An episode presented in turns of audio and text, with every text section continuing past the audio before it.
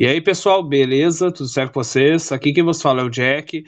E hoje estamos aí para nossa calça semanal, o Anarcocast com o Municipalista, Medeiros, Headshot, Christian e o Jones, que é um convidado recorrente aí do nosso canal. E hoje a gente vai falar sobre os diversos assuntos, incluindo Brasil Paralelo, a Bosta Flix, pronome neutro e greves dos Correios, entre outros assuntos. E aí, pessoal, estamos aqui para mais uma vez nessa cal semanal que vocês estão acostumados. E um dos, dos temas muito importantes dessa semana foi do Brasil Paralelo, sobre o STF, sobre os donos da verdade. Eles fazem, como sempre, todo um trabalho de uh, passar todo o histórico, passar limpo todo o histórico daquele assunto, do que, que era considerado verdade ou não, desde os tempos de Aristóteles e tal. E o Brasil Paralelo sempre faz esse trabalho de resgatar todo esse contexto histórico. Nesse caso das fake news, dos donos da verdade, eles mostraram desde, desde a época de Aristóteles, desde a época de Cristo, como que você deixar nas mãos do Estado dizer o que é verdade, o que é, é mentira, não é uma coisa legal. No caso do, do, Aristóteles, ele foi condenado por depravar a, e por desvir, desvirtuar, na verdade, os jovens, a, enfim, e também por por ser incrédulo, né? Por não acreditar nos deuses, sendo que na verdade ele não estava fazendo nenhuma das duas coisas. Na verdade foi Sócrates. Foi Sócrates, né? É isso que eu ia isso. perguntar. Foi caramba, o Aristóteles é, também. Nossa, velho. Na, na realidade, o, o Sócrates foi o que o municipalista falou, né? Foi julgado por isso. E o Aristóteles, na realidade, ele, ele fugiu para não sofrer o mesmo, né? Ele deixou o Liceu para é. trás e, e acometeu a morte dele pouco tempo depois também. É só, só passando aí uh, nos contextos. E, e, e, Jesus Cristo, né? Depois eles, eles mostram, além de, de Galileu também lá na frente, falam que Jesus Cristo foi condenado uh, pela democracia. No caso, não seria um cara lá do Estado, por exemplo, um, um STF da vida, ou um governante, um imperador, mas sim a própria democracia, que decidiu o que era verdade e o que era mentira. Então, tanto quanto o Estado, quando alguém lá de dentro do Estado define o que é verdade e o que é mentira, quanto as massas, né, que é a democracia, são coisas a se temer muito, porque isso sempre, sempre dá bosta. E, eles mostraram como que o STF, na verdade, ele está repetindo esse grande erro aí de contra a liberdade de expressão, né, de novo, é, e, e, tentar definir, tentar ser o, o tribunal uh, daqueles livros, né, George Orwell, por exemplo, a Revolução dos Bichos, uh, mostrando como que tem também aquele outro onde admirável 1984 novo, né? é também e eu tenho aquele admirável mundo novo também. Esses livros essas obras mostram como que o estado ele tenta definir o que é verdade que é, e que não é verdade. Eles eles mostram né que o STF está sendo justamente isso. Olha a gente está num tribunal de, de exceção num tribunal inquisitório né que não é um tribunal que você acusa para outro órgão julgar, né, que é diferente, que é, também é diferente da vítima. Não, o, o STF tenta ser tu, uma coisa só. Uh, que é tipo. Nem na, nem na época da Inquisição, da Santa Inquisição, era assim, só para vocês terem uma ideia. Uh, e, além disso, eu quero chamar atenção também para vocês que a comunidade ANCAP tem que amadurecer e tem que fazer esse trabalho também, que é deixar registrado, inclusive, inclusive em livros, que eles também estão escrevendo livros sobre isso, na verdade escreveram, vão lançar, sobre esse tema, sobre o que está acontecendo, o que, que é o STF, que, qual que são as merdas que ele está fazendo. A gente tem que deixar isso registrado, tanto documentário quanto livro, é, para que lá na frente a esquerda não reconte a história, que é uma coisa que a esquerda sempre fez e sempre vai tentar. E, e fazendo. está fazendo uh, neste exato momento. Devemos lembrar que eles estão fazendo isso neste exato momento. Toda essa deturpação dos termos e da linguagem acontece agora as próprias escrituras já estão deturpadas. Então a gente precisa de gente Exato, a gente precisa de gente capacitada e o Brasil Paralelo está fazendo um trabalho excelentíssimo. Então, na produção cultural, eles lançaram aquele Democracia em Vertigem, né? Que mesmo tendo tantas falhas, ele vai impactar bastante nas pessoas, mesmo no futuro, né? E as pessoas vão ver aquele documentário e falar, nossa, aquilo é verdade. Principalmente quem não é do Brasil, né? Vai ver aquilo como referência absoluta, porque não teve nenhum contato com a nossa realidade. E as próximas gerações podem ver aquilo também como um arquivo do passado, né? Às vezes o historiador pega e fala, nossa, então foi isso que aconteceu. Pode acontecer. E falando do George Orwell, né? No começo, quando ele escreveu 1984, eu, eu acredito que ele queria passar um aviso pro futuro, né? Mas agora estão usando como manual, estão é pegando tudo ali e falando, não, vamos fazer isso aqui. Os caras entenderam errado, velho. É, Os caras estão usando como manual pra ferrar a gente. É, é, justamente isso aí. O Ministério, o Ministério da Verdade. Né? É, é, absurdo. Cara, é, realmente o que aconteceu com esse documentário foi é, uma sacanagem, porque venderam como um documentário que na verdade é uma ficção, sabe? E você vê lá fora do Brasil, é, existe uma imagem muito ruim do Bolsonaro. Muita gente acha que ele é um monstro, sabe? Porque realmente os caras ficam 24 é, barra 7 falando mal dele, sabe? Criando uma imagem que o Brasil é um país horrível. É, eles acham que aqui é realmente uma ditadura nível daquelas do Oriente Médio, do, da Ásia, assim, que você não pode nem falar um, ainda que tenha muita censura, sim, né? Principalmente partindo do judiciário ali, que censura muita coisa e dependendo do que você fala do político, você se fode, né? Mas a imagem que eles passam aqui é um cara ali, ditador, que não deixa você sair na rua sem falar raio Bolsonaro, tá ligado? Ter que dar um, uma saudação para ele toda vez que ele passa. É isso que a imagem que eles passam nossa pro exterior, né, mano? É, quando na verdade é muito mais o contrário, sabe? Você vê uma, uma perseguição contra quem é a favor do cara. Exatamente. É uma, uma ditadura, geralmente ela se instaura a partir do executivo, né? No Brasil, ela, ela se instaurou a partir do judiciário, né? Da Suprema Corte. E isso me lembrou uma vez que eu estava em reunião assim online, né, uma, uma videoconferência com alguns é, ANCAPs também. Era ANCAPs, nenhum deles era gradualista. É... A gente, a gente fez uma call ontem, né? Que, que gradualista não é ANCAP, de verdade, etc. Então, só pra vocês terem uma contextualizado. Aí, um deles, cara, mesmo um ANCAP, que não é gradualista, que é agorista e tal, falando, falando ah, não, a gente tem um STF aí que tá invadindo é, atribuições de outro governo. Eu falei, não, mas não é só uma invasão de atribuições.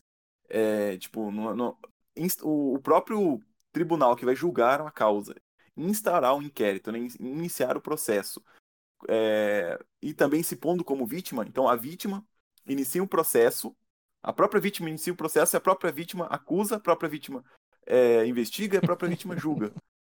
É, quem se diz vítima, né? Então é um completo absurdo. Falei, isso aí, nem na Inquisição tinha isso. Isso é uma, uma, uma dentadura, né? uma ditadura completa. Eu, eu sempre perco no, na dentadura. Ah, aí o, o cara não, não, consegue, não conseguiu perceber, ele não cai a ficha, sabe? Não cai a ficha. E Exatamente. é por isso que é tão importante documentário e livro para mostrar, não. Isso que tá acontecendo, sabe aquilo quando você estuda o que acontece lá no outro país, o que aconteceu no passado, ditadura, etc e tal? Então, é hoje. Tá acontecendo, na sua cara. Você não tá percebendo. Isso faz a gente é, repensar qual que era a visão, por exemplo, dos alemães, dos alemães na Alemanha nazista sobre Hitler. Eu acho que, é, na verdade, é, evidências apontam isso, né? Que a maioria não percebiam. Na verdade, muita gente nem sabia, nem tinha ciência de que estava acontecendo. no campos... começo, muita gente até do exterior não via desse jeito, né? Via como uma pessoa até respeitável, assim por dizer, e mais de... bem depois que começou a vir todo aquele negócio negativo até ele virar o pior, pior a pior pessoa da, da Terra. Por exemplo, Hoje é meio assim na China, né? Eles têm os campos de concentração e a gente tá meio que cagando. Se a gente, eu digo a sociedade em geral, meio que foda-se.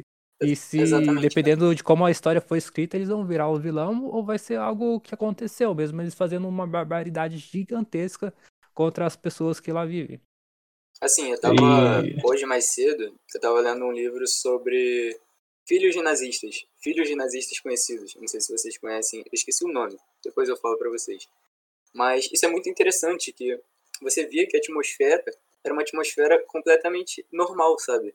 É, os filhos não sabiam, é, muitas vezes as próprias esposas é, mal conheciam, e os caras, o, os executores, pessoas que trabalharam em campos de concentração, não achavam grandes coisas, sabe? Achavam que só estavam fazendo o seu trabalho, sabe? E é uma atmosfera engraçada, porque é, você vê como vai sendo moldado é, aos poucos, né? Esse ódio contra o outro é, vai falando. Agora, hoje em dia, a gente vive numa era que o Brasil paralelo é obscurantista, é propagador de fake news. E aos poucos o, o pessoal vai falando, não, eles são inimigos. Eles são inimigos. E aí quando você censurar eles, não vai ser um problema, porque Afinal, eles são um inimigo. Assim, eles não são pessoas que têm é, próprio pensamento, que têm opiniões válidas, que têm lugar de fala. Não, eles são inimigos, então eles têm que ser esquecidos e, e fechados numa sala escura. Exatamente. E é muito frustrante ver como que as pessoas aceitam esse tipo de coisa só porque contaram, só porque há um pseudo, uma pseudo é, consenso, não um pseudo consenso de que eles são inimigos. Ah, todo mundo tá falando que eles são inimigos, então é, eles devem ser mesmo, né? Porque assim, é muito difícil que a maioria vai estar enganada. Mas assim, a maioria é enganada o tempo todo por muitas coisas, né? É, é assim, o que é difícil é você manter uma maioria enganada durante várias gerações sobre uma mesma coisa. Mas em épocas específicas, isso é muito comum acontecer. Né? Você enganar muita gente por, um, por alguns anos. E, no isso é super ali... comum de acontecer. E as pessoas, no... as pessoas, quando você fala isso pro pessoal leigo, eles acham que é uma teoria da conspiração. Porque, uhum. Ah, como assim? Esse pessoal bolsonarista e tal, como assim eles não estão é, não, não estão fazendo crime de ódio, eles não, eles não são é, ditadores, entendeu? Porque se a mídia tá falando, então deve ser certo. É, como, como assim ele pode falar fake news e não ser preso? E é até engraçado, né? Porque a mídia tradicional fazendo uma campanha para ser a favor de prender fake news, porque é muita ironia, né? Porque por muito tempo, antes de surgir a internet e ela se tornar o um maior o comunicador, digamos assim, a mídia tradicional vivia fazendo fake news, né? E não ninguém falava nada porque era um meio de comunicação da massa. É, vive fazendo fake news até hoje. Cara dura mesmo. Tem e para vo... e... e para vocês terem uma noção, uma noção de, de o quanto o trabalho do Brasil Paralelo é importante e quão é importante ANCAPs capacitados ou não escreverem, deixarem escrituras para trás, fazerem vídeos, produzirem conteúdo com informação. E é tão importante isso aí. E a gente percebe que, uh, assim como todos vocês já salientaram, existe uma grande maioria vendo o Brasil paralelo como obscurantista, antidemocrático, ou algo do tipo teoria da conspiração. Só que, se a gente for ao fundo disso, a gente vai perceber que essa grande maioria é, na verdade, o fruto do, da própria, o fruto cultural daquilo que o Estado está gerando. São defensores estatais. A gente está falando de pessoas educadas pelo Estado de tudo que é forma, pelos incentivos, pela própria educação escolar, né? Depois faculdades. Quando a gente fala de professores, mídia, parece que a gente está falando de setores diferentes. Mas não, eles são o mesmo setor educacional. Eles foram educados da mesma forma para chegar na, na, mídia, chegar na escola e pro, reproduzir sempre a mesma coisa. Então, quando a gente fala de uma maioria, a gente está falando, na verdade, dessas da massa, a massa condicionada a agir de certa forma. A gente sempre vai chegar nisso, o Estado como agressor conduzindo as massas para o desfiladeiro. Então, isso evidencia a importância absurda do trabalho de pessoas que conseguem pensar fora da caixa, se abstrair desse, dessa massa e fazer deliberações morais racionais e poder expor isso ao mundo para poder libertar mentes e talvez até, como eu sempre digo, formar mais ANCAPs. Cara, isso que você falou me lembrou que eu sou desde criança que ah, eles não dão educação boa pra gente porque a gente ficaria inteligente demais e ia foder os políticos, tá ligado? E isso é realmente, eu ouço dizer desde criança e é uma verdade, cara. Você é ensinado a gostar das coisas que não deveria gostar, né? Por exemplo, do ensino compulsório e tudo mais que faz muito a defesa do Estado, né? E, ele faz a defesa para que continue se perpetuando no poder, né? E você deixar a educação na mão deles é o, uma coisa, é a mesma coisa deixar a ovelha ao cuidado do lobo, né? Não faz nenhum sentido. É, e para vocês terem uma noção, ah, quando a gente fala de mídia, educação, professores, é, e todos educados da mesma forma, a gente também consegue chegar as mídias mais, digamos, descentralizadas, os grandes CEOs, tipo da Netflix, por exemplo, eles têm dentro da sua da alta cúpula ali progressistas, enrustidos, progressistas declarados, progressistas que sequer têm noção das suas ações progressistas também, e produzindo conteúdo progressista. E, e o que, que, é o conteúdo progressista? Aquele conteúdo progressista velado de apoio ao Estado. Quando hoje, por exemplo, eu, eu fiquei abismado da, num post lá do Twitter, todo mundo falando sobre aquele trailer da sexualização da, das meninas de 11 anos. Uh, aparentemente, para vocês verem como as coisas são desvirtuadas, aparentemente a Netflix queria fazer um filme que vai contra a sexualização das crianças. E como eles fizeram isso? Sexualizando crianças de 11 anos. Olha, olha o, o patamar que a gente chegou. E aí tu vai ver no, nos trend topics do Twitter pessoas gritando eu odeio a Netflix, hashtag cancela a Netflix. Aí tu vai ver lá, é porque cancelaram uma sériezinha imbecil deles, mas sequer tocam no assunto. Porque eles já estão acostumados. Esse, esse tipo de pauta feminista não é falada, não é conversada, não é disseminada. É o tipo que nem o Miorim fala, espiral do silêncio, né? Cara, é, isso é o que o Mário Ferreira dos Santos chama de também de barbarização da cultura, né? Que você vê cada vez mais coisas baixas sendo defendidas e também coisas sem conteúdo, nenhum conteúdo, né? Por exemplo, essa série que você falou que está sendo defendida no Twitter, né? Não a de 11, da sexualização das meninas de 11 anos, mas a outra é mais uma réplica de todas as séries que só muda meio a temática, alguma coisa assim, mas você não vai ver nada de novo, né? Mas você vê isso se perpetuando por toda a sociedade, do mais grau cultural, mais alto grau cultural para o mais baixo, é o que o Mário Ferreira dos Santos chamaria de barbarização da cultura. Se eu não me engano, ele fala isso no livro Invasão Vertical dos Bárbaros, né? onde ele diz que a barbarização ocorre por meio da cultura, por, eh, no caso, essa invasão dos bárbaros seria de dentro, né? Seria uma implosão, né? Isso, a implosão exatamente. bárbara ocidental. Então, ele, ele diz que vai se invadindo e até chegar a parte do da alta cultura, assim, entre aspas, né? Que seriam os intelectuais e tudo mais, e você vê, vê até produção cultural que seria de um nível mais elevado, mais profundo, se torna uma coisa superficial. Acontece muito isso no Brasil. Se você vê as produções filosóficas, assim, digamos, muitas são muito superficiais, principalmente as que tangem ao assunto sociológico, vamos dizer, que é uma coisa que meio que importa dos Estados Unidos e deixa lá, já era. Não, não, mas o, o Cortella não é um grande filósofo brasileiro, não? o Leandro Carnal, pô.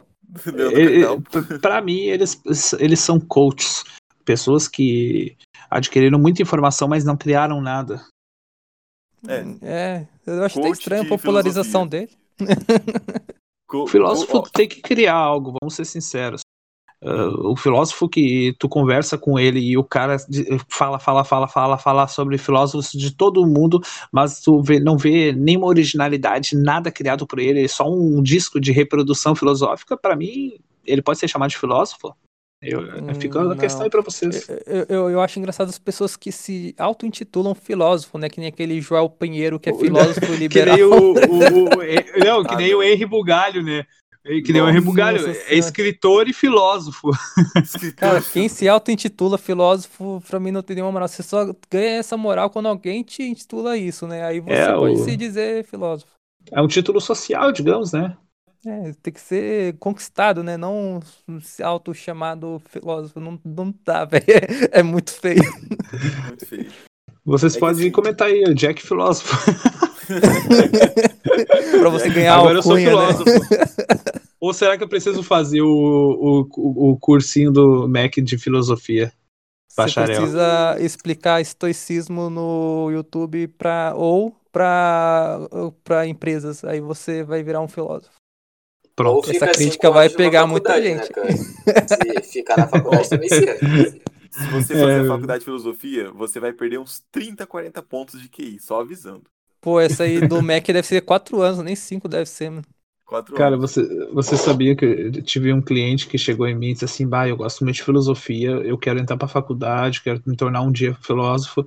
Aí eu olhei para ele, tu sabe, né, que na faculdade tu só vai aprender o para ensinar, tu não vai aprender nada, só vai ganhar um, um currículo, não, um certificado no final do curso, né? Que não vale cara, nada. É, o cara não deu bola para mim e começou mesmo. Depois de um ano e meio de curso, ele, ele, ele veio e admitiu. Ele falou: olha, simplesmente bullshit. O cara, o, o, o, cara, o cara, ele não tinha aprendido em um ano e meio o que ele aprendeu com dois livros em casa antes de começar a faculdade. Olha que loucura. muito burocrático, né, cara? Exato. É, toda faculdade assim, é, eu fiz um, um, um curso é tecnólogo, na verdade não é faculdade, né? De três anos. Ah, então é... tu não tem lugar de fala. Tem lugar de fala. Cancelado. Cancelado. É, mas não foi de filosofia, né? Foi de, de programação. É... Ah, então tá descancelado, tá de volta. Tá descancelado, tá de volta. Não foi de filosofia, graças a Deus. E assim, o que eu aprendi no, insta... no estágio de uma empresa, é, cara, foi mais do que 10, não tô exagerando não, tô pegando por baixo mesmo, mais de 10 vezes mais do que eu aprendi. É, estágio em seis meses eu aprendi muito mais do que os três anos de, de faculdade, mais do que 10 vezes mais. Lá é, na, isso na é real. Vocês acham que hoje nada. não vale mais a pena fazer faculdade? Cara, Só regulamentado, né? Você for obrigado é, é, pelo Estado. É que, é, que nem, é que nem no meu caso. Eu curso Educação Física e falta dois meses para me ganhar o meu diploma. Só que o que acontece? Eu preciso do diploma para poder trabalhar, porque eu já, eu antes de começar a faculdade, eu trabalhei durante três anos, se eu não me engano, dando aula de musculação uh, na surdina, até que um dia tive que pagar 600 reais, 500 reais, 500, 500 reais de propina para o Estado por exercício ilegal da função. Então o que, que eu fiz? Você fui obrigado. Só, só para cortar, desculpa aí, mas eu, essa parte aí de ter que ter a licença, você viu os artistas que estão sendo multados por ensinar por, coisa pro, é. pro bumbum. Eu vi o Pablo Vittar se ferrou lá mesmo. Cara, que coisa ensinar... absurda, mano. Puta é que uma pariu, coisa, é uma puta palhaçada, cara. E, eu, e sabe quem é que me denunciou e eu tive que pagar 500 reais de propina? Propina, eu falo propina porque é propina. claro o, o concorrente, o cara é que. Assim, cara. E, e, aí entra naquela do Ropa, o Ropa que fala no Democracy. O cara que é expropriado pelo sistema estatal, ele tem o incentivo de buscar o sistema estatal para expropriar o outro ou para limitar o outro à sua própria expropriação. E é a mesma coisa, eu fui denunciado por um concorrente que usou o sistema legal que já limitava ele dentro da profissão, porque ele teve que estudar, e tive que pagar esses 500. Agora, aí eu comecei a faculdade, agora eu tô acabando, mas é, literalmente para ter o diploma em casa para não me ferrar, entendeu? Exatamente. E é nesse sentido aí que eu imagino que a faculdade ainda uh, é uma concessão ali, ó. Fiz a faculdade. Ah, e o que eu ia dizer? Eu tô quantos anos na faculdade? Eu já sabia tudo que eu, que eu aprendi, eu já sabia antes de começar a faculdade, já dava aula, já era bom nisso. E agora simplesmente estou fazendo um monte de prova inútil, um monte de porcaria inútil, só para ganhar um diploma. E não é. Se fosse durante um ano, o cara até tudo bem, mas são quatro anos de inutilidade, velho. Uhum. Cara, quatro na minha anos... faculdade era de engenharia civil, né, que eu fiz. E ainda tinha umas tu já finalizou? Já, eu agora eu faço regularização da casa, né? Que é um setor absurdo o que acontece, que a pessoa precisa do. é uma especialização? Né, que é da... Não, é que eu trabalhei com regularização mesmo. Eu faço o projeto da casa, eu vejo tá, até aí tudo bem. Porque eu fazer o projeto da casa, fazer para ver se tá tudo certo, né? Se a estrutura tá bem tudo mais. Ou se tem alguma fissura, alguma coisa, a estrutura ali não condiz com a segurança. Só que o problema é que você precisa disso para tirar o ABITS, tá ligado? O ABITS é um certificado da prefeitura que sua casa está conforme o projeto e está em condições de habitação. E é um absurdo, cara, porque você paga, no caso o cliente, né? Paga uns 3 mil, 2 mil, às vezes 4 mil, até 10 mil, dependendo do tamanho da casa, para conseguir um, uma comprovação que tá de acordo com o projeto, cara. E é uma coisa muito inútil que eu não recomendo a ninguém fazer, a não ser quando for vender a casa, porque alguns bancos exigem. E quando falo alguns bancos, eu estou dizendo a Caixa mesmo, que também é do governo. Então, se for um outro banco, eles não vão exigir isso para fazer o financiamento, tá ligado? E, e, e o cara ali vai precisar para fazer o financiamento da casa pela Caixa. Ou seja, é uma coisa muito, mas muito inútil.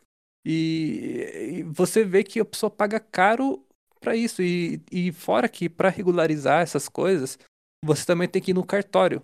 E o cartório cobra, sei lá, 4 mil reais, 3 mil reais só imposto né, da prefeitura e mais 3 mil reais de taxa cartorial. Tipo, é um absurdo, cara. O cartório não tem um, um porquê de existir do jeito que é hoje. E só existe assim por causa da escassez artificial que o, que o Estado impõe, né? Porque você precisa de uma concessão do, do governo para poder abrir um cartório. Exatamente. É, e aqui, e, e aqui na minha cidade que o, o cara tinha um terreno grande, aí ele decidiu, ah, acho que eu vou construir aquelas casas com uma casa grudadinha na outra, né? Ele conseguiu construir três casas, uma grudadinha na outra e aí teve que fazer o curso lá para de imobiliário, não sei o que, para poder vender o próprio Nossa terreno. Senhora. Porque disseram, ó, se tu continuar tentando vender, tu vai ser multado. E o cara teve que fazer Nossa o curso, senhora. um ano de curso para poder vender os, o, as três casas, porque aí ele queria vender, fazer promoçãozinha, né, pagar propaganda, não conseguiu. Precisa de um curso para fazer o que você já sabe fazer, o que qualquer pessoa é, sabe fazer, é, e que é tudo é vender uma coisa. se proteger, né, cara? Tudo isso é para proteger você mesmo de você. É, é cinto, é... assim, é, realmente acham que o, o povo, as pessoas são completos retardados que não sabem o que é melhor para eles, tá ligado?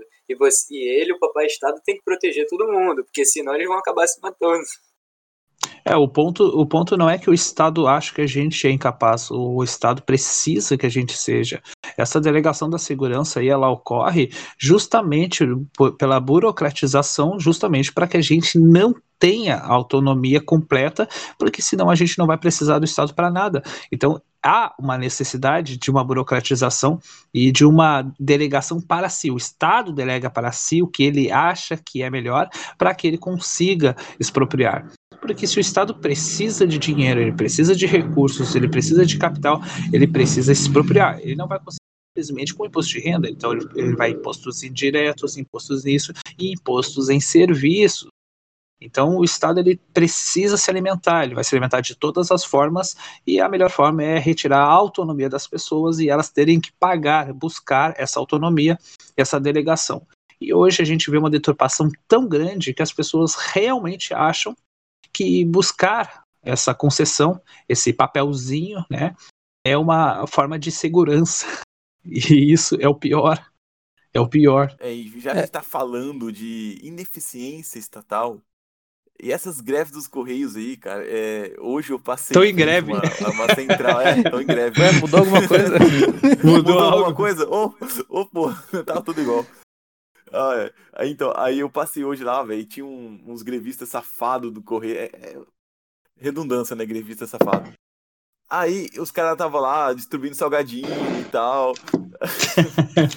eu pensei que ia ser pão mortadela. Pão mortadela, não, era salgadinho. Eu dei vontade de, de, de pedir um também. Falou, falou assim: Ah, então, mas assim, o lema de vocês, vontade de falar assim, o lema de vocês não é. Qual que era o lema deles, da privatização? É privatizar o correio é, é, prejudicar o povo, alguma coisa assim. Aí eu falei, então, o correio é pro povo, né? Então eu posso pegar um salgadinho também? Eu sou o povo, não faço parte do povo. Bando de grevista safado. Eu fui pegar a encomenda lá na central, cara. É, e não, eles têm que mandar para a unidade distribuidora para você poder pegar nos correios, porque tá em greve e minha encomenda tá travada lá na central de distribuição. Eu não posso chegar lá e pegar o pacote. Então, Cara... olha, olha a burocracia, velho. Não faz nenhum sentido o, o negócio quando você não pega, né? Tipo, vai três dias na sua casa e você não está, aí ele vai para um lugar lá que você tem que ir lá para retirar, né? Aí esse lugar na minha cidade, não sei se em todas, mas ele só funciona por duas horas, mais ou menos, tipo, das duas da tarde até as quatro da tarde, mano. Caralho. Seja, e, e, e, eu tava fazendo estágio na faculdade, mano, como é que eu ia buscar o negócio, velho? Eu tive que pegar uma pessoa para se passar por mim para ir lá retirar a minha encomenda, tá ligado? pra conseguir e... ter um negócio, mano. E olha só que engraçado, eu vi um, um, um, cara. Um cara não, desculpa.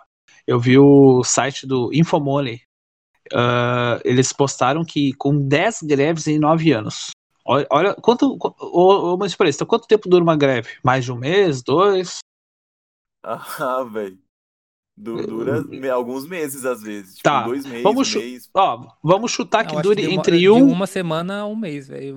Como Tá, são atendidos Um mês, vamos rodar pra um mês. Vamos Um chutar mês, um em mês. Aí tu pega as férias do final de ano, pega os feriados do ano todo, pega as pontes, pega o horário curto que eles trabalham e 10 greves em 9 anos, ou seja, uma greve por ano, ou até mais.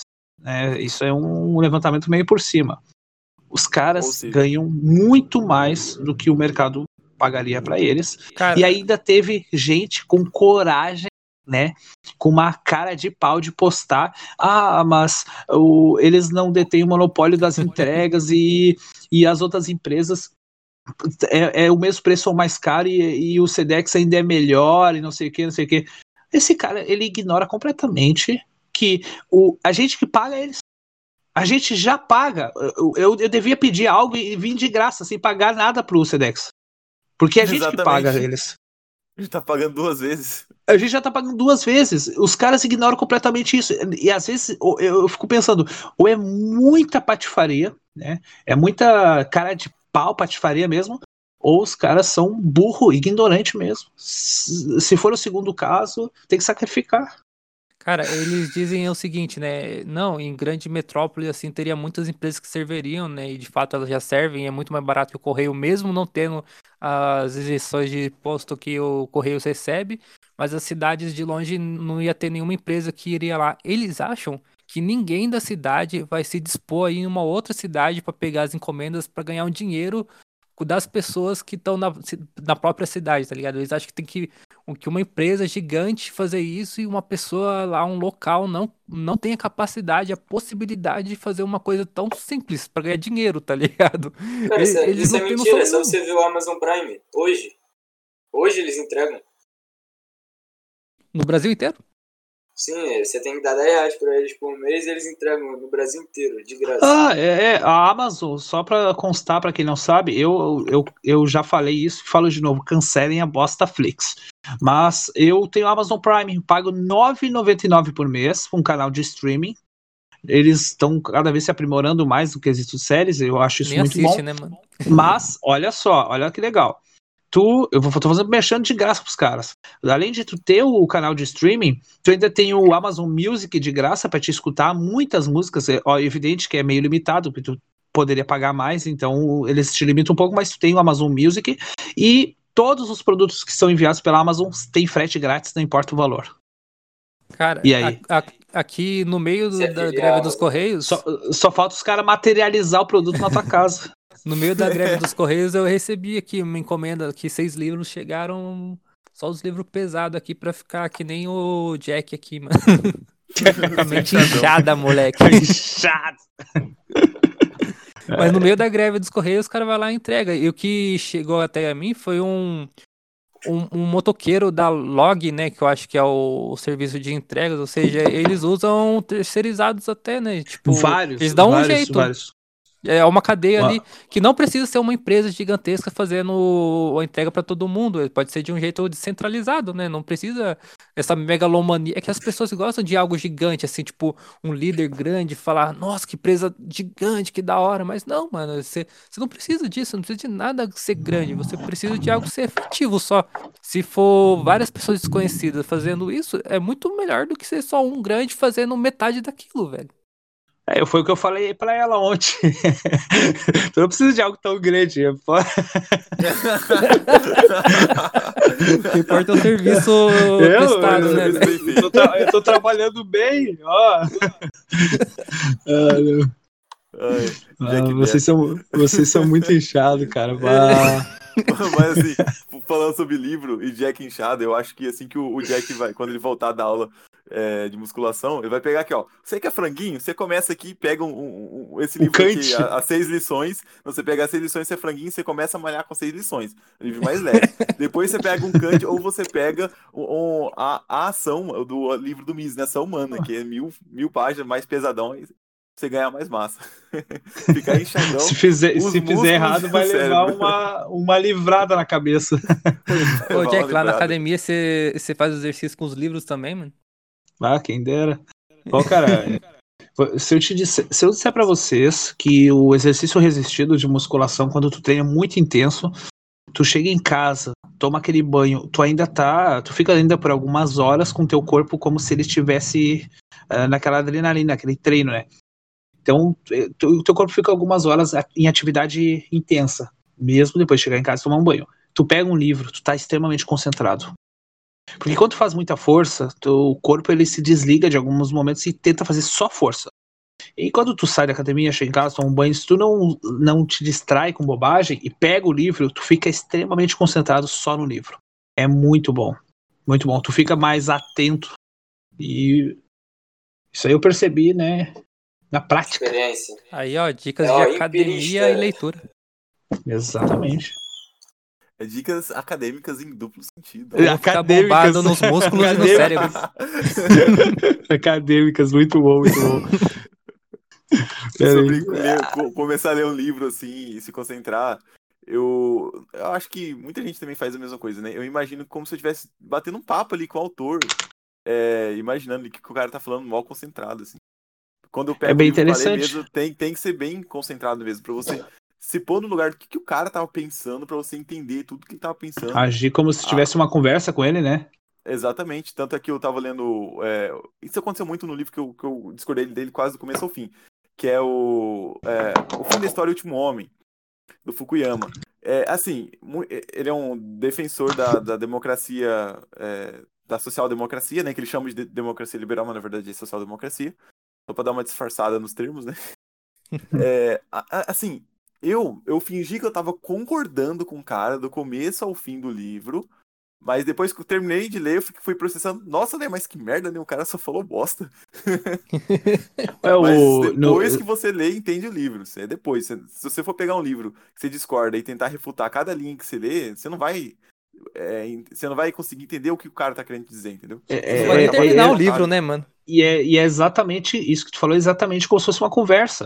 O Sertilanges, uh, no, no, livro A Vida Intelectual, ele fala que tu deve uh, pegar o livro, conversar com o autor e tirar, filtrar as partes que tu discorda dele. Porque, do caso, vê se tem algum valor verdade ali, né? É evidente. Mas durante uma conversa, tu não toma tudo como verdade. Tu não deve fazer isso com o livro também. Afinal de contas, tu está conversando com o autor e ele é uma pessoa assim como você.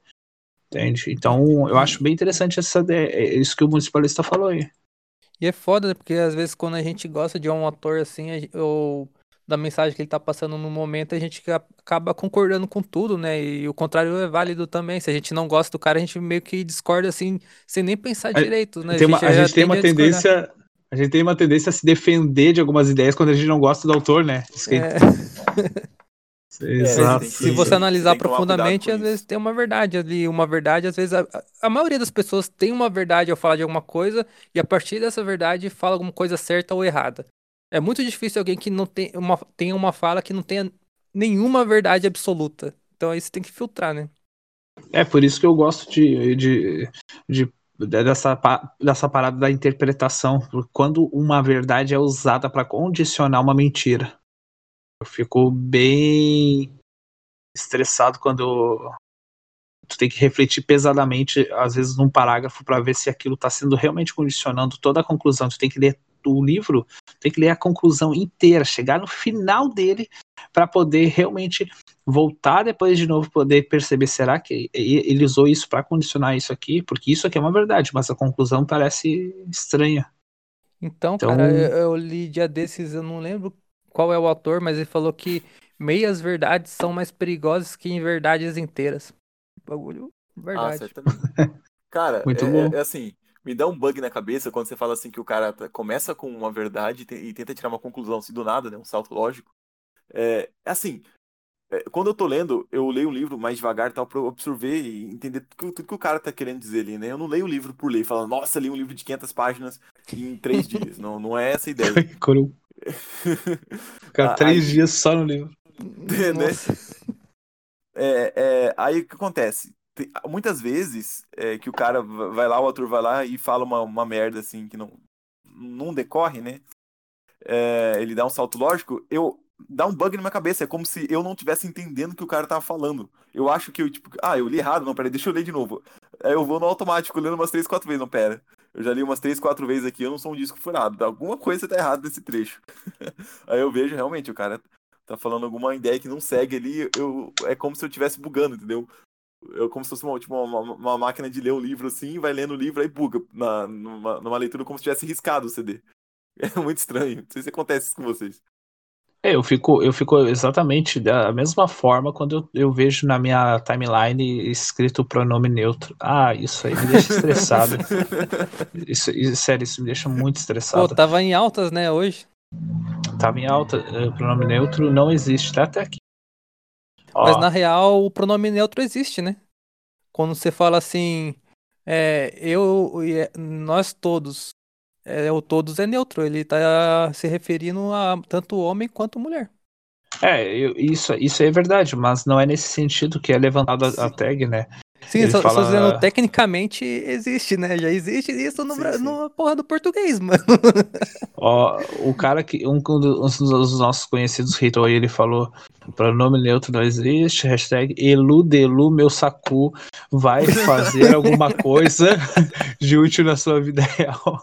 Pô, eu tava conversando com o Jones até, velho, que isso é muito coisa de Jones Manuel. de 14 anos que saiu do Tumblr pra ficar no Twitter, cara. Não tem outra. Jones Manuel? Jones não, Manuel, eu, não, mano, Johnny Zilka. Ah, tá. Ah, é! Boa noite, ah, Jones. Caramba. Esse é o Jones Manuel. Pô, pra mim esse aí é o xingamento mais pesado que tem pra quem é, já mal, usou o Twitter alguma vez na vida. É, exatamente. Se deparou com essa figura, velho. Você sabe que Elu é substantivo masculino, né? Isso que é mais engraçado. É mais irônico, né?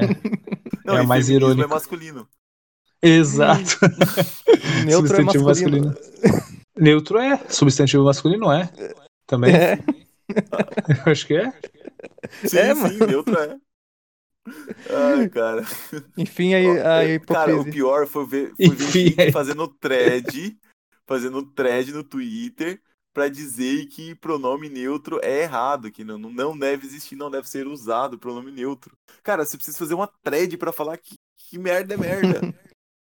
Pô, o, o Jones, o Jones aqui ele falou, né, mais cedo que dá graças a Deus que essas pessoas estão se preocupando com isso e não a virar comunistinha querendo controlar a vida dos outros, né, Jones? Cara, eu eu voei nessa daí, cara. Já, já me arrependo de ter falado. cara, olha só, olha só.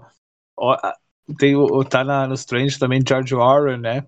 E aí os caras começam a postar aquelas imagens que o cérebro sai da, do indivíduo e forma um banco, outros formam um elefante caminhando. Eu acho muito engraçado.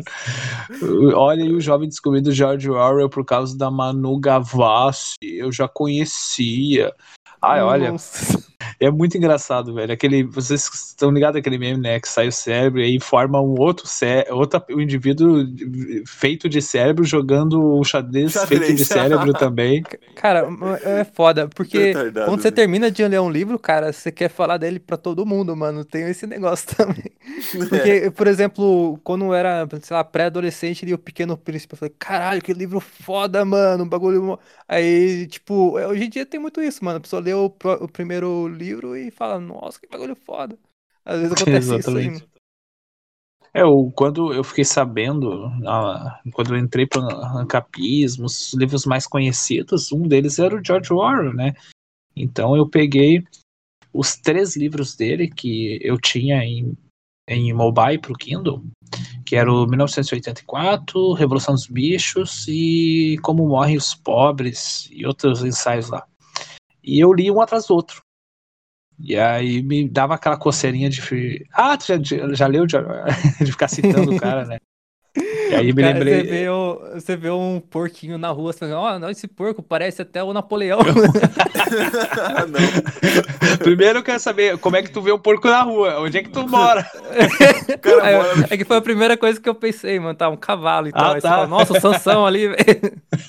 Ai, caralho. Muito bom. É tipo o... aquelas, aquelas feministas liberais perguntando toda hora, a cada 30 minutos. Quem é João Galt? Mas tem é, feminista que fala isso?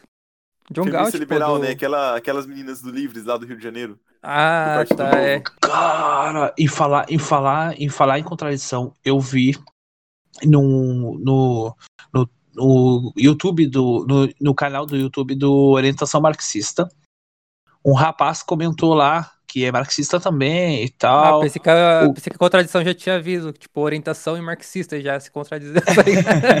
é quase isso, é quase isso. Mas o cara que comentou disse assim: Olha, eu sigo o seu canal e eu quero ter uma conversa contigo, porque tu é isso e aquilo, aquilo outro. Aí, e o cara se autodeclarando marxista, etc. Fui ver, o cara é cristão marxista. Ah, não. E aí ele tava, queria fazer uma conversa com o Gustavo para saber como uh, seria as famílias no comunismo. Ah, aquilo ali me parece que eu acho que se tivesse um espelho dava para ver a fumaça aí na- da, da minha cabeça assim. Tem- Começou a me um- torrar o cérebro. Tem um textinho Não, do Marx que não. é o- a questão judaica que ele destrói o cristianismo, né, Pra falar do judaísmo também. E, pô, é todo um- é, é- geral sabe, né, que é o ateísmo é absoluto no marxismo, né? Não tem como ser diferente. Cara, eu não Ó, consigo, eu não Eu encontro vou, vou ler um tweet aqui esquerdista. pra vocês. Peraí, peraí, peraí, só, só falar. um negócio da orientação. Eu- Eu queria perguntar pra ele, mano, juro que eu queria mesmo perguntar pra ele se ele acredita que tem alguma coisa errada em Marx ou ele acertou em tudo, mano. O que, que você acha que ele pensa? Olha, aí a gente vai entrar naquela parada que é. Eu eu já, eu já tuitei, tu já tuitou, todo mundo já tuitou. Marxista ou é muito, muito ignorante ou é desonesto. Porque o cara sabe que tem alguma coisa errada. Alguma coisa tem. Ele sabe disso. Ele prefere ignorar, prefere não falar. O cara é desonesto. Acabou. É isso eu aí. nunca conheci um autor que não estivesse errado pelo menos em uma vírgula ali, cara. É um negócio é. Exatamente. É, Fala aí, eu- municipalista. É, enfim. é, Vou ler um tweet aqui, vocês vão tentar adivinhar de quem que é esse tweet.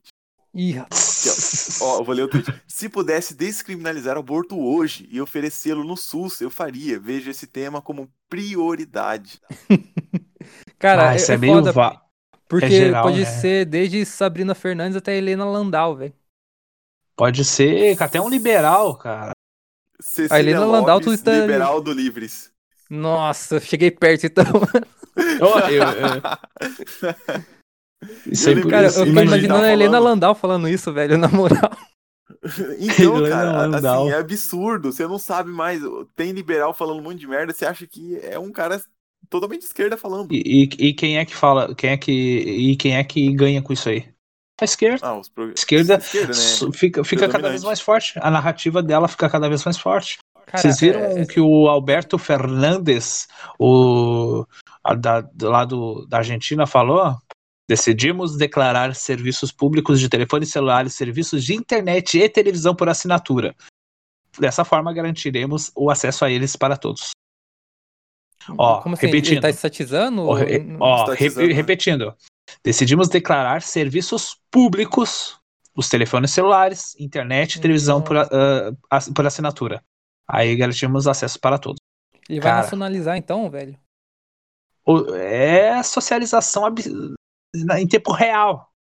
Caraca, real. velho. A gente está vendo a. Como é que se diz? A, Venezuela. Comunização. Não, não, não. Como é, que- como é que dizem quando querem, querem fazer. Com a, o Haddad queria fazer com a mídia no Brasil. Eles estão É democratização. aparelhando. Democratização da mídia. É, de- é o que Aparelhando. democratização da mídia, exatamente. Aparelhando, aparelhando os canais tá, tá. de comunicação. Nesse caso, eles estão aparelhando uh, a internet, a televisão por assinatura e os telefones celulares. Ou seja, eles agora têm acesso ao que tu vai fazer na internet ou não. Cara, Também você tem viu isso. o editorial do Ctrl Globo em cadeia. 2013 sobre a democratização da mídia do PT, velho? Puta, é um editorial muito foda que nem se você ver hoje em dia nem parece que era do Globo, tá ligado? Mas Caralho. muito foda. Vou deixar aí pra vocês. O, o Jack vai colocar no, nos links aí pra vocês clicarem e lerem, mano. É um bagulho foda mesmo que ele conclui que aqui é impossível fazer um, um- Não diria impossível, mas só que eles dizem que é impossível fazer uma democratização da mídia igual a Venezuela fez, né? Que eles dizem que o PT tentou importar para o Brasil, porque aqui a mídia é muito forte. E o que e não precisa ser é, democratizado, porque já tem uma pluralidade grande e já tem concorrência. O que, que faz a democratização é a livre concorrência, cara. É um negócio que eu falo, caralho, mano, a Globo falando isso, velho. Aham, deixar é, link aí pra mais tem a concessão estatal ali, né? Ah, é, é. filho da puta. tem, oh, oh, pra mim colocar isso aí no, no, na descrição, você vai ter que mandar aqui no Discord. Aí eu, eu vou me lembrar e coloco, senão não, não esquece. Demorou, demorou. É, é, queria aproveitar também para falar de uma página que ela tá viralizando, assim, que é o Bitcoin Street Art. Ele tá postando fotos do mundo inteiro. Da Malásia, Paquistão, Brasil, México, todos os lugares com adesivos, né, colados em espaço público para usar Bitcoin ou uma mensagem monetize o estado, use Bitcoin, qualquer coisa assim. Aí você tira uma foto e manda para eles, eles postam. Se vocês entrarem no perfil deles agora, vocês vão ver um negócio muito bacana, velho. É um movimento descentralizado, né? Cada um fazendo ali sem nenhuma liderança, mandando e, e se espalhou no mundo inteiro, cara. Eu já até fiz meus adesivos aqui para colocar na prefeitura, assim, na frente da prefeitura. Deixar lá, velho. Top. Tem que fazer mesmo. Isso aí é o tipo de prática que leva a informação a mais pessoas. Eu eu apoio completamente. Eu Cara, coloquei dá pra fazer, assim, ó, Sabe que dá pra fazer de... junto?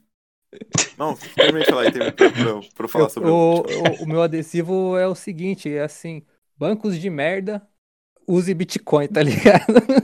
É logo pro povão ver assim, porque o povão tá irritado com o banco já vai ver o bagulho ali, né? Já vai. Sabe o que seria interessante? Hum. O, o banco te rouba o Bitcoin, não. Nossa, esse é da hora, hein? o banco te rouba o Bitcoin, não. Ah, e eu esses dias eu vi uma página comunista falando: ah, os bancos, os bancos, os bancos. Os bancos, a maior parte deles, praticamente todos eles, são. Uh, tem 90% do Estado com o dedo ali em cima. E os caras querem mais Estado. Os caras querem mais Estado. Cara, é um ah, negócio que eu vejo muito contraditório nos liberais, né? Porque eles dizem que o, o setor privado é melhor e tal, e que não tem que ter intervenção, não sei o quê, mas quando é para os bancos liberais, eles abrem as pernas, né? Eles falam, não, Ué, novo tem aí. que fazer isso por causa do estudo daqui. Eles já não tem mais uma filosofia como princípio, né? Eles não têm princípios. O negócio deles é um tecnicismo que parte ali de uma modulação matemática que pode dar qualquer coisa, né? E o que essa coisa der, eles vão falar, não, é certo aqui, ó, é ciência. Então, uma, falando em Bitcoin, uma ideia, é, acho que muito boa para popularizar criptomoedas é fazer o seguinte: é fazer um cálculo aí, bem modesto, né, de quanto que o brasileiro paga de imposto, porque, segundo algumas pesquisas de, de opinião, um quarto da população sequer sabe que paga imposto. Né? E quase a totalidade não tem a menor ideia do quanto paga, né? Que é, é esse três quartos que sabe que paga, a grande maioria não sabe quanto que paga. Uh, Quantos desses ainda não sabe da inflação, como é que corrói o seu dinheiro de forma que o Estado faz isso, né, pô? Não, exatamente. Aí daria para você colocar assim, ó, você paga tanto imposto. É, fuja, é, tipo, fuja deles com Bitcoin, alguma coisa assim, entendeu? Caraca, é... não pague impostos, use Bitcoin. é, tipo isso. Aí você coloca um QR Code para um link, né, para redirecionar para um vídeo explicando é, quais são os impostos e como que foi feito o cálculo, para a pessoa ver que não, realmente é verdade, ele paga 70% de imposto. Não é, não é os 35% que o pessoal fala, que é de imposto em cima é, do PIB, né? Porque assim, o Estado gasta muito e isso aumenta o PIB. Aí o Estado ele cobra uma porcentagem em cima da iniciativa privada e não em cima do, do próprio Estado também, entendeu? Essa porcentagem não faz nenhum sentido dessa porcentagem de imposto em cima do PIB. E eu acho que o, o que chegaria mais ou menos próximo da realidade seria você pegar apenas o componente privado do PIB e ver o quanto que o imposto representa em cima apenas do componente privado do PIB. Aí você teria uma noção real do quanto que o Estado tributa. Isso é uma teoria do Hofbauer, não é? Para rever o cálculo do PIB? Que é o PIB privado remanescente, né? Seria mais ou menos isso. É, eu fiquei sabendo que tu não consegue mais sair de casa, por isso que tu tá fazendo podcast com nós todo dia, né? O cara tá tão inchado no Hoffer que não consegue mais sair de casa. Não consegue passar pelas portas. Cabeça não passa mais, né? Mas falando isso aí, agora, mano. Falando isso aí pro pessoal que tá ouvindo a gente, se vocês forem ouvir o manifesto, uh, ouvir, ler o manifesto libertário, dei uma atenção especial para a parte jurídica tá mais pro finalzinho, é uma parte bem interessante. Pô, eu vi um, uma pergunta assim que o que seria exatamente o, o libertarianismo? Seria uma ideologia, ideologia política ou um, uma teoria de, de, direito, sei lá, com judiciário, não sei como é que falaria é direito. É tudo um pouco. É.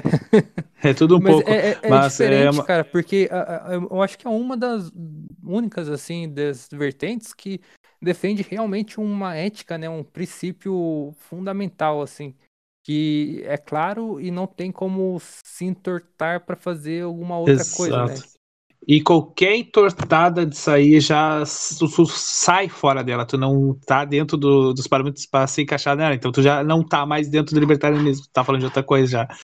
E tá a, a, a, gente, é, a gente pode reduzir, reduzir, resumir como uma teoria ético-jurídica com base na propriedade privada. Acabou.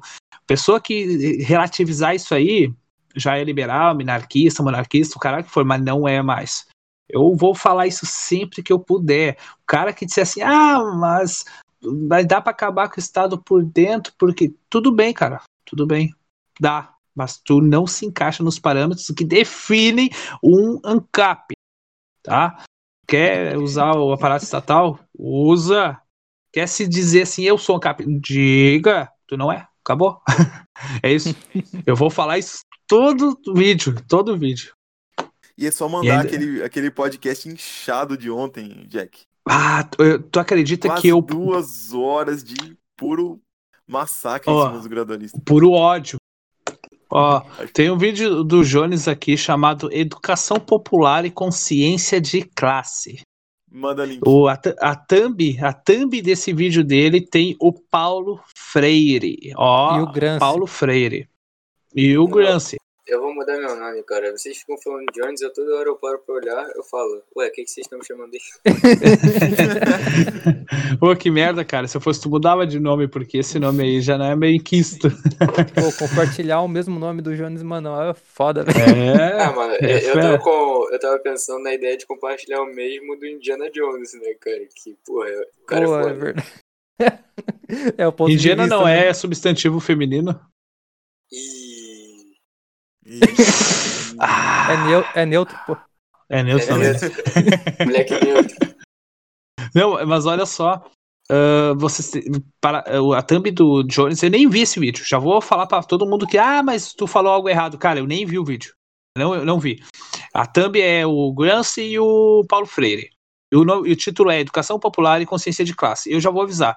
O, tem o, um, uns marxistas aí, depois eu vou eu vou postar na descrição, ou não, se eu me lembrar, não sei. Mas tem uns marxistas aí que cons conseguiram chamar um cara que é especialista em Paulo Freire. E eu até postei na minha página lá, o cara é especialista em Paulo Freire. Ele escreveu um livro lá com a ajuda da mulher do Paulo Freire, e o cara que é especialista em Paulo Freire, ele, ele fala com todas as palavras. Paulo Freire era marxista e era grancista.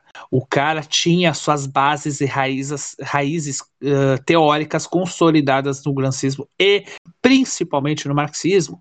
Um cara teórico falando com outro marxista dizendo quanto Hegel e quanto Marx foram importantes na, para a estruturação da teoria do Paulo Freire. Marxistas falando abertamente isso. E tem esquerdistas que dizem que é mentira. Tem esquerdistas que, que se, não, não, não aceitam isso. Os caras falam abertamente. O cara é especialista, o cara escreveu o livro com a mulher do Paulo Freire e fala abertamente. O cara, a teoria dele é baseada, tem raízes fortíssimas e é impossível não falar é impossível falar de Paulo Freire e não falar de Marx. Olha isso. E esse é o patrono da educação brasileira. E sobre ser o patrono da educação brasileira, o primeiro comentário a mamãe aqui falando, Homem do céu, é o, é o meu tema do projeto mestrado, tipo, como se isso não fosse super comum na, na pedagogia, como se fosse... saca? Se Paulo Freire como se não fosse todo mundo. Né? Nossa, que surpresa! Justamente meu tema.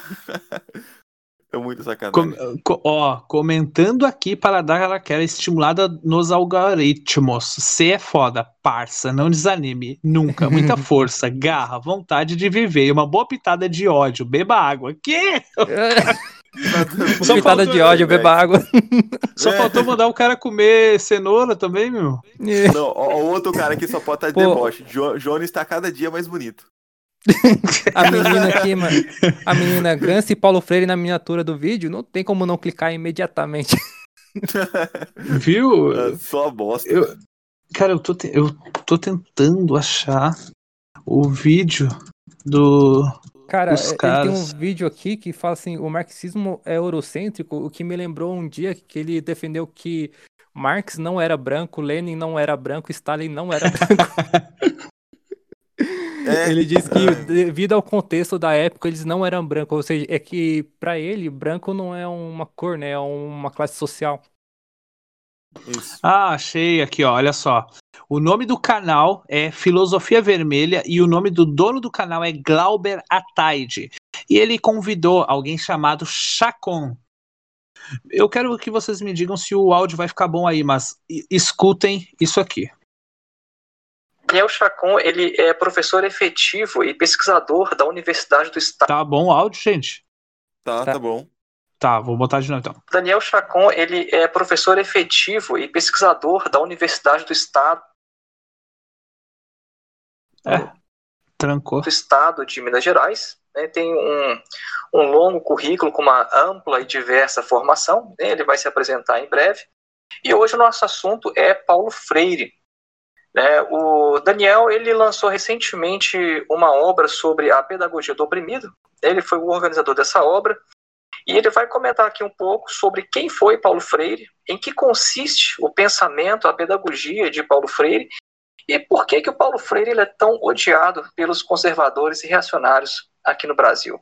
Nós, como como você mesmo mencionou, Glauber, nós lançamos há pouco tempo livro é, chamado Pedagogia do Oprimido em Perspectiva, e entre os autores desse livro, nós contamos com a colaboração da doutora Anita Freire, que é uma pesquisadora, a esposa do Paulo Freire, a herdeira intelectual dele.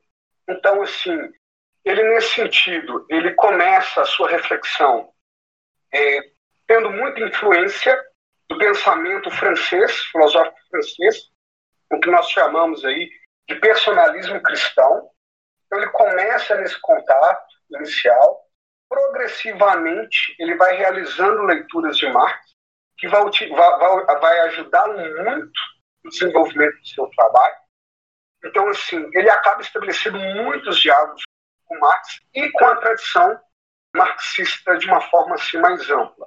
Então, ele declara muita, é, é, e deixa muito claro a relação e a contribuição, por exemplo, de Lukács, de Gramsci, né, e tantos outros autores aí da tradição marxista. Embora o próprio, é, indiscutivelmente, ele é um, um pensador de tradição progressista, socialista, marxista mesmo, ele não gostava muito de se apresentar assim como marxista. Gente, eu vou eu botei pausa, mas vou voltar para vocês escutar essa barbaridade de novo. Olha, escutem essa parte de novo. Ducati. Ó. De Gramsci. Né? E tantos outros autores aí da tradição marxista. Embora o próprio é, indiscutivelmente ele é um, um pensador de tradição progressista, socialista, marxista mesmo, ele não gostava muito de se apresentar assim como marxista. Por que será, né? Contudo, assim, é inegável a, a herança e a presença de Marx o Freire, nesse sentido, ele está dentro dessa tradição de autores brasileiros marxistas. Então, falar da história do marxismo no Brasil, por exemplo, nos obriga, em algum momento, passar, então, pela contribuição do pensamento do Paulo Freire. Vocês ouviram isso? Esse é um cara especialista em Paulo Freire, falando dele. Se esse vídeo não é o suficiente para uh, ah, provar para os esquerdinha que Paulo Freire é altamente ideológico. Então eu não sei o que que vai fazer isso. Vocês conseguiram? É, ficou audível para vocês ouvirem? Sim, perfeitamente. Sim, sim. E, e, eles têm que passar essa ideia de neutralidade para a ideia entrar mais fácil nas pessoas, né? Quando você passa uma ideia sem mostrar a cara dela, mas com uma cara mais não, isso aqui é neutro, isso aqui não tem nada a ver, isso aqui é, é o certo e tudo mais, aí você a aceitação é diferente, né? Você fala, não, isso aqui é marxista, já deu um rótulo ali que muitas pessoas já vão rejeitar, né? Antes mesmo de ver. Aí eles precisam dessa neutralidade. Exatamente. E não, só, não somente isso, mas também a gente percebe que autores libera, cara, liberais, lendo Mar uh, Freire e dizendo, é, eu, eu consegui achar algo velado aqui. Cara, como assim algo velado? É tá na, escancarado. É escancarado. É ah, mas tem uma frase lá. Porra. Uma, tipo, tem algumas frases que não são marxistas. E a gente, é, exato, e a gente é. volta para aquela parada que a gente estava conversando no início. O quão importante é a divulgação das ideias verdadeiras, daquilo que a gente realmente enxerga.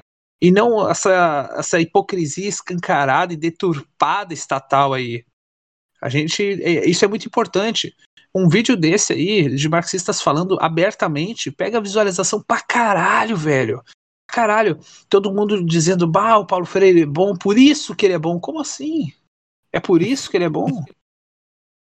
Cara, e... eu, eu, acho engraçado quando tem um diálogo assim entre marxistas, porque sempre sai algumas barbaridades, né? Teve um, um diálogo lá do Jones Manuel com o Saia da Matrix, que eles começaram a falar a verdade do que eles pensam mesmo, né? Que tinha que matar gente inocente, não sei o quê. E, e tinha e, que censurar, o... fechar as coisas, é. liberdade para quem, né? E, Realmente. e no outro dia tá ali eles como o, o, o auge da liberdade nos noticiários, né, cara? É uma coisa que é, é, até revoltante, né? Que você vê que não condiz com a realidade ali, tá, tá na cara ali, cara. É só pegar o trecho e mostrar. Ele mesmo diz. Não é eu que tô dizendo, ele que diz. E isso ele não mesmo. passa em nenhum lugar. Não, olha, e olha só, olha que loucura. Tem um comentário aqui no, no vídeo do Jones Manuel. Antifa com Dendê é o nome do cara. O nome do cara já mostra que o cara tem uma deficiência cognitiva. Aí o, o, comentário dele. Me dói ver pobre de direita comparando esses discursos da classe dominante. Mas eu confesso que o processo de alienação eles fizeram com muito êxito. Cara, eu só tenho uma, um, um, algo para te dizer. Se tu é esquerdista, tu apoia o Estado, mais Estado. A pessoa mais pobre, intelectualmente mais alienada é tu tu não foge do padrão nenhum. Eu, que nem tu tem um monte de gente aí. Não, e ainda fazer um termo pejorativo como pobre de direita é dizer porque o cara é pobre, o cara é alienado por isso. Os caras são uns animais intelectuais. Olha, eu não, eu não é, é tenho. É, cara, e eles têm muitos desses termos, né? Que nem capitão do mato, quando é um negro que não apoia o movimento negro. Sempre tem uns termos muito pejorativos que se, e, se reverter, se fosse outra pessoa falando ali, ele ia aparecer no noticiário amanhã, capa de jornal, vai ser preso. É, assim, você falando que quando esse pessoal, esses youtubers de esquerda se juntam e começa a os absurdos, teve um. Acho que é no Revolution, um podcast que o Jones participa. Uh, isso é, virou clássico, né? Acho que é ano retrasado, se não me engano. Uh, falando que não teve a, a, aquela, aquele assassinato, né? É, pela, por fome que o Stalin provocou na Hungria. O, o na Ucrânia, na verdade. Na Ucrânia, é, o Lodomor, é, exatamente. Na Ucrânia. Que morreu, acho que, de 6 a 7 milhões de pessoas, né? Alguma coisa assim. E falou, não, isso não aconteceu, isso é mentira, fake news. Cara, fake eu não entendo se eles falam que não existiu, ninguém morreu, ou não existiu porque não foi intencional. Eu nunca entendo o que, que eles defendem eu vejo, é. eu vejo essa, essa dialética aí, né, como algo que acontece hoje. Hoje a gente vê muita merda acontecendo, progressistas fazendo merda, direitistas, estatistas fazendo merda. A gente vê tudo isso. E a gente, futuramente, vão olhar para trás na história, ver os dias de hoje e não vão saber a quem culpar, a quem olhar e dizer, ah, foi ele, ele fez efetivamente isso.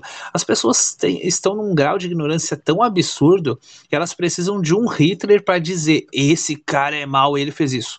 Eles não conseguem olhar para o causador do Lodomor, né? E dizer ele efetivamente fez isso. O cara foi lá, expropriou muita coisa, as pessoas morreram de inanição durante muitos anos. Né? Foi, levou mais de um ano para morrer essa, essa gente, né? Cara, então não foi algo efetivo. É horrível, não foi algo efetivo assim, é, de, efetivo não, eu usei a palavra errada, não foi algo imediato. Ele chegou e meteu a bala na cabeça de milhares de pessoas não foi assim. Então, justamente por não ser uma coisa tão imediata, que a história é corrompida. Tu não consegue olhar para trás e dizer, olha, isso aconteceu dessa forma, né? Tu pode corromper a história justamente por não ter essa mediatização. E hoje em dia, a gente percebe essas deturpação nas coisas que acontecem realmente. Pessoas do, do futuro vão olhar para trás e não vão saber dizer o que, que aconteceu. Ah, isso aqui foi foram, é aquela velha história, né? Ah, ele deu merda porque teve um governo liberal, sabe? E aí vão olhar para trás e dizer, é, será que é isso mesmo? É, não a consegue. crise de 29 foi a, a crise do liberalismo, Sim, o mercado não totalmente tem... descontrolado. Sim, porque não tem aquele, aquela, aquele Hitler pra te dizer, olha, aquele cara é mal. Cara, é, é que nem o, o, agora, né? O governo Bolsonaro já tá sendo intitulado como liberal, o Macri também, e mesmo não tomando medidas de livre mercado, né? O que, que ele fez até hoje? Fez o, a lei de liberdade econômica e só. Não sei se teve mais alguma coisa, privatização, acho que não teve nenhuma efetiva. O, teve tudo alguns aeroportos só. Mesma, é, concessão, né? É isso, concessão. É nem uma privatização total, né? É, é uma nem é. concessão. É. Então, você vê assim, muita pouca coisa feita, cara. Por isso que a gente falou da última vez, né? Que o Salim Matar saiu, esses caras aí, porque viu que por dentro não dá para fazer muita coisa mesmo. É, o, o temos... Salim Matar viu que realmente a política mata qualquer ideia de gradualismo. Né? ah, você não fez essa. muito bom, muito bom. bom. Com aquele som lá.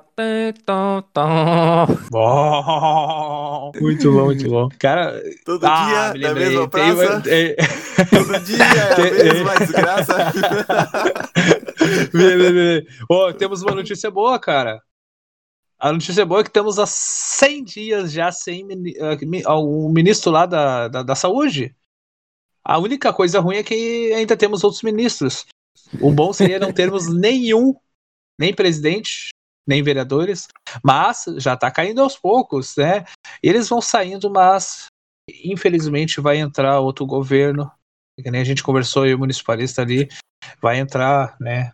Mais ministros, a merda sempre tende a voltar na nossa cara. Mas por enquanto tá bom, né?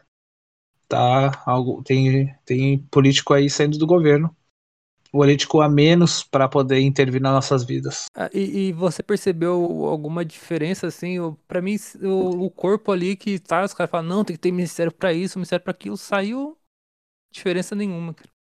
Diferença nenhuma. Pelo contrário, se, ti, se tivesse. Parou, nem percebi. Se, pelo contrário, se tivesse o ministro, aí que a gente ia ver algo. A gente ia ver o quê? Intervenção. A gente ia ver burocracia. A gente ia ver realmente eles agindo, mas agindo como? Pelo lado, sempre pro, pro lado ruim, sempre para dificultar as nossas vidas, né? É o... E é isso que a esquerda quer, pede, implora. O Lauzi falava que o governante tem que não agir, né? Que o princípio do governante deve ser não agir. Ele falava isso 500 anos antes de Cristo. Aí os caras não aprendem, velho. tem, tem, que aprender muito. os caras não aprendem. Me lembrou aquela música 500, 500 anos e o Brasil é uma vergonha. Polícia fuma pedra, moleque fuma maconha. cara, é, é, falando de polícia, cara, eu tava pensando num dia desses que é, é, muito engraçado a esquerda porque eles apoiam muitas, muitas medidas autoritárias assim, ao mesmo tempo que são contra a polícia e o exército. Ou seja, eles querem que a polícia e o exército façam uma coisa, só que são contra a própria polícia e o exército, tá ligado? Tipo, não faz sentido algum. Na verdade, eles não são contra a polícia e o exército, eles são contra é, a polícia e o exército que não seja completamente submissa a eles, sabe? Se eles Puta verdade. total controle das armas, tá ótimo. É isso que eu ia falar. É, eles são contra a polícia e o exército do governo vigente. Quando o governo é deles, aí eles ficam pianinho. É, a- a- aí a polícia militar é boa. É, a, a Venezuela é a prova disso, né? E o exército vermelho lá da, da União Soviética e tudo mais. E falando nisso, hoje eu recebi uma notícia de que tem um cara que faz aí uns trabalhos de quebra-galho aí pra, aqui na cidade. O cara tá foragido eu, é, mas o cara super gente boa, né? Nunca fez nada de errado. Eu, mas que merda, que estranho isso aí. Fui ver os comentários. Um vizinho, ou vizinho não, um filho da puta, né, que se fala. Ele denunciou por aglomeração. Qual era a aglomeração? Aglomeração e agressão. O cara tinha ido na casa da ex e estava agredindo a ex. Aglomeração e agressão. Os policiais chegaram atirando. Pra vocês terem noção. Aí eu fiquei meio peio com isso aí. Eu chamei a parente desse cara. Ô, o que aconteceu? Ah, eu tava lá. Na verdade, não aconteceu nada disso. Meu tio tava conversando e ele se. se ele começou a gritar com a minha tia. Minha tia gritou. O vizinho disse que estava sendo agredido. Os policiais não averiguaram nada. Desceram da viatura. já Botaram a viatura na porta, já desceram com a arma e atiraram. Chegaram atirando com criança de 3 anos em casa. Chegaram metendo bala. O cara fugiu, tá foragido. O cara não fez nada. Ela falou: meu tio não fez nada, nem agrediu, nem psicologicamente, nem moralmente, nem fisicamente, nem nada. E a polícia chegou atirando. Se tivesse alguém na frente, uma criança tinha morrido, porque chegaram atirando. A polícia não averigou por nenhuma. Chegaram atirando. Isso E, ó, eu- é só pra vocês terem noção, né? Eu te pergunto, o que, que vai acontecer com eles, cara? Não, e e eu te pergunto, eu faço outra. Eu, eu- eu te respondo outra pergunta. Imagina se tivesse acertado uma criança e morrido. O que, que ia acontecer com eles? Nada. Não- Ia a ganhar umas se fosse férias um por um tempo. favelado, aí ia acontecer. Mas se não for da, da turminha da lacrosfera, que protegida pela turminha da lacrosfera, aí pode matar, que eles não estão nem. É, se Exato. virar um Marte e ganhar muita mídia, aí faz alguma coisa. Se não ganhar Ah, mídia, então não faz. Mas faz alguma coisa dentro daquele, né? Ah, o cara vai ser É. processado por isso aí. Quando, a, a- quando morre, quando morre a mídia ali, aí o cara foi suspenso da corporação, pegou prisão preventiva dentro de casa, ou- É. aquela prisão, né? E é isso Não aí. deixa nem de ganhar salário, né? É uma coisa foda. Ah, aquilo ali me deixou assim. Ah, eu, o meu dia ficou. Eu fiquei puto com aquilo ali, cara. Porque a gente sempre tem a tendência a olhar para as outras pessoas e nunca imaginar que isso vai acontecer com a gente. Mas, olha, imagina se eu tô. Se eu brigo aqui com alguém, ou, ou simplesmente a TV tá alta, ou entra duas, três pessoas e denunciam por aglomeração. Chega um policial alterado aí, né? E, sei lá, dá um tiro na minha barriga e eu morro, ou um parente meu. Se- ah, foi sem querer, o cara tentou me, me pegar a arma de mim. E nada acontece. E a gente tem a tendência de olhar para a situação dos outros e nunca imaginar que pode acontecer com a gente, mas pode, cara. A gente tá num sistema cruel que mata as pessoas, sequestra, prende. E as pessoas acham isso normal. Ah, se tu não fizer nada de errado, tu, tu vai ficar bem. Não, não é assim, não. É, no começo eu falei que não é uma ditadura, né? Mas eh, dá pra falar que é também, né? Cara, é, não é uma ditadura enquanto tu não é. é, é, tu não tá sendo atacado, né?